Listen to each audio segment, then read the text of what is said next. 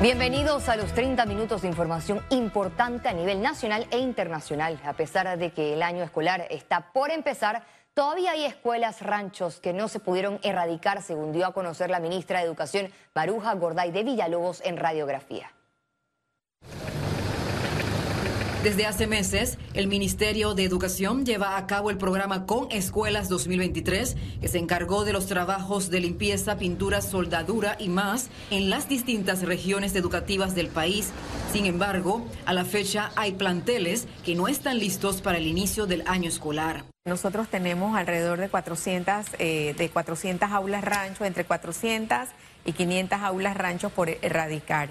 En ese porcentaje estamos hablando de esas escuelas que entran en otro tipo de intervención. Las autoridades trabajan en aulas modulares en reemplazo de las aulas rancho. En la comarca Nave Buglé, el gobierno nacional invirtió 80 millones de dólares, que incluyen 334 nuevas aulas y la remodelación de 160 en beneficio de 13 mil estudiantes. En el caso de la Escuela Santa Librada, eh, obviamente se han dado atrasos con la entrega de la obra por diversos, diversos factores. La Escuela República de Italia la próxima semana, Santiago de la Guardia durante el próximo, durante el próximo trimestre o el segundo trimestre. Y en el caso de Santa Librada sí hay temas aún que no permiten que entren alrededor de 1.400 estudiantes. el... Ministerio de Educación espera que 950.000 estudiantes del sector oficial y 125.000 del particular inicien clases el próximo lunes 6 de marzo. Para este año se detectó una gran migración de estudiantes hacia el área este y oeste. De verdad que Panamá Este y Panamá Oeste nos sorprendieron por la gran cantidad de matrícula que se dio en estas dos áreas y nos pusieron prácticamente en corredera. Nos pusieron a crear una licitación para poder eh, construir aulas modulares, por cierto, que son muy rápidas y, y no son contenedores ni son aulas temporales, son aulas modulares que se construyen muy rápido, con un material muy resistente. Las autoridades continúan con el traslado de docente hacia las áreas de difícil acceso. Panamá no cumple con el nivel de acceso y calidad de educación en las pruebas. Los estudiantes resultan deficientes. Así lo mostró un informe presentado por el sector empresarial. El Observatorio Panamá Cuéntame lanzó su tercer informe de calidad de vida, en esta ocasión con una radiografía en cifras de la educación nacional. Entre los hallazgos señalaron que el 33% de estudiantes en nivel preescolar no acceden a su derecho de educación, mientras que en media se trata de un 30%. Sobre los servicios de los centros educativos, el 80% tiene acceso a agua potable y energía eléctrica. Solo el 55% tiene internet y el 45% de escuelas oficiales no tienen este servicio. Cuando vemos el sistema público, yo creo que sacamos conclusiones muy claras donde vemos y decimos, uno, necesitamos invertir más en educación, pero no solamente asignar más fondos, sino que necesitamos invertirlos mejor. Estamos viendo muy claramente que necesitamos más centros educativos, pero que también necesitamos invertir en mayor cobertura de agua potable en los centros existentes, mayor acceso a energía eléctrica en los centros existentes, mayor acceso a Internet en los centros existentes, por un lado. Asimismo, también por otro lado, ver cómo necesitamos mejorar en la calidad de la educación. La mayor deficiencia resultó en la calidad de la educación. En premedia, 6 de cada 10 estudiantes no pasa pruebas de lectura, 7 de cada 10 estudiantes no pasa la de ciencias y 9 de cada 10 estudiantes no pasa matemáticas. El 83% del gasto en educación se va en funcionamiento. Eso quiere decir en el gasto corriente y en el gasto de planillas y del, del plantel administrativo y lo que es el gasto propiamente de los planteles educativos y solamente el 17% va para inversión. Entonces, definitivamente que cualquier inversión, que cualquier aumento en el presupuesto que hagamos en el sector educativo, que es importante, tiene que tener un mayor componente en inversión y específicamente en la adecuación de los planteles educativos. El informe también comprendió una parte subjetiva en la que a través de una encuesta preguntaron a estudiantes, docentes y padres de familia su opinión respecto a la educación en el país. El grito el llamado de atención, el vengan a la escuela, vean la realidad, vean la infraestructura y vean que el método de enseñanza-aprendizaje no es bueno, fue el principal mensaje que se mandó. Panamá tiene grandes retos en materia educativa y términos de acceso y calidad de aprendizaje. La evidencia de esta situación se dio a solo días del inicio de clases para el año lectivo 2023. Ciara Morris, Econews.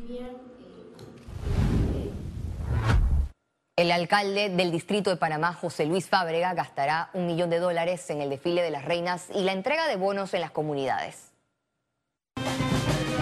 En un solo día, la alcaldía de Panamá gastará 500 mil dólares en el desfile de las 20 reinas del carnaval que se realizará el próximo domingo 5 de marzo en la cinta costera a partir de las 4 de la tarde. El polémico contrato fue otorgado a la empresa Even Rilo.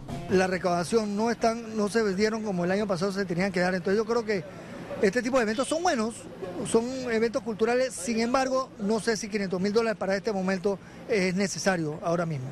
Paralelamente, el alcalde José Luis Fábrega presentó ante el Consejo Municipal un acuerdo para comprar 10 mil bonos de 50 dólares, que representa un monto también de 500 mil dólares.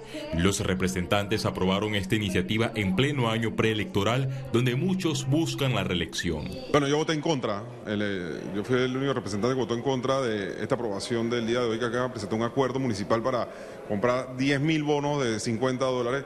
Me parece un exabrupto. Lastimosamente no abre ni siquiera el debate para poder explicar para qué se van a usar esos, esos, 500 mil dólares en bono, y menos entrando en una contienda política. Una vez finalizó la sesión del Consejo, Fábrega salió apresurado para evitar a los medios de comunicación. voy tarde una reunión. Para bono, estos bonos, ¿para qué son? Voy por una reunión tarde. 50 mil dólares en bono, alcalde. ¿Para qué son esos bonos, alcalde? Bueno, atrás, atrás, Alcalde, sobre la reserva tiene su posición en el PRD, No sé. que tiene que ganársela. En las últimas semanas, el alcalde ha sido cuestionado por pretender gastar casi 4 millones de dólares en la construcción de un centro cultural en El Chorrillo, específicamente en la cinta costera 3. Félix Antonio Chávez, Econius. La Corte Suprema de Justicia rechazó este miércoles el matrimonio igualitario al decir sobre las polémicas demandas de inconstitucionalidad. El Pleno de la máxima Corporación de Justicia declaró que no es inconstitucional la frase entre un hombre y una mujer contenida en el artículo 26 del Código de la Familia. Esta histórica decisión bajo la ponencia de la magistrada María Eugenia López prohíbe que las personas del mismo sexo contraigan matrimonio o unión civil en Panamá. A partir de este miércoles se reanudó el corredor humanitario para el traslado de los migrantes desde la provincia del Darién hasta Chiriquí, a fin de que puedan continuar su ruta hacia los Estados Unidos. Durante la travesía habrá puntos de revisión de la autoridad del tránsito para ofrecer a los migrantes un traslado más supervisado y seguro en su paso de tránsito por Panamá. Este miércoles, el Ministerio Público retomó la búsqueda de la niña Aderlín Llerena Saldaña en un área boscosa de la comunidad de Las Trancas en el distrito de San Miguelito. En esta diligencia participaron funcionarios de la Fiscalía, unidades de la Policía Nacional y familiares. Luego de culminado el operativo de búsqueda de la niña Aderlín, las autoridades dieron a conocer que no se encontraron rastros de la menor. La investigación se mantiene activa, el Ministerio Público eh, siempre respetuoso de los estándares constitucionales y convencionales aplicables a la investigación. En casos como este hablamos de debida diligencia reforzada. ¿Eso qué significa? Que se agotan todos los recursos a nuestra disposición El director del IDAN, Juan Antonio Ducret, reconoció que hay ofrecimiento de dinero para recibir el servicio de agua por el sistema de cisternas en el distrito de Arraiján, provincia de Panamá Oeste. La denuncia viene por dos cosas. Primero, nos denuncian penalmente porque no hay agua.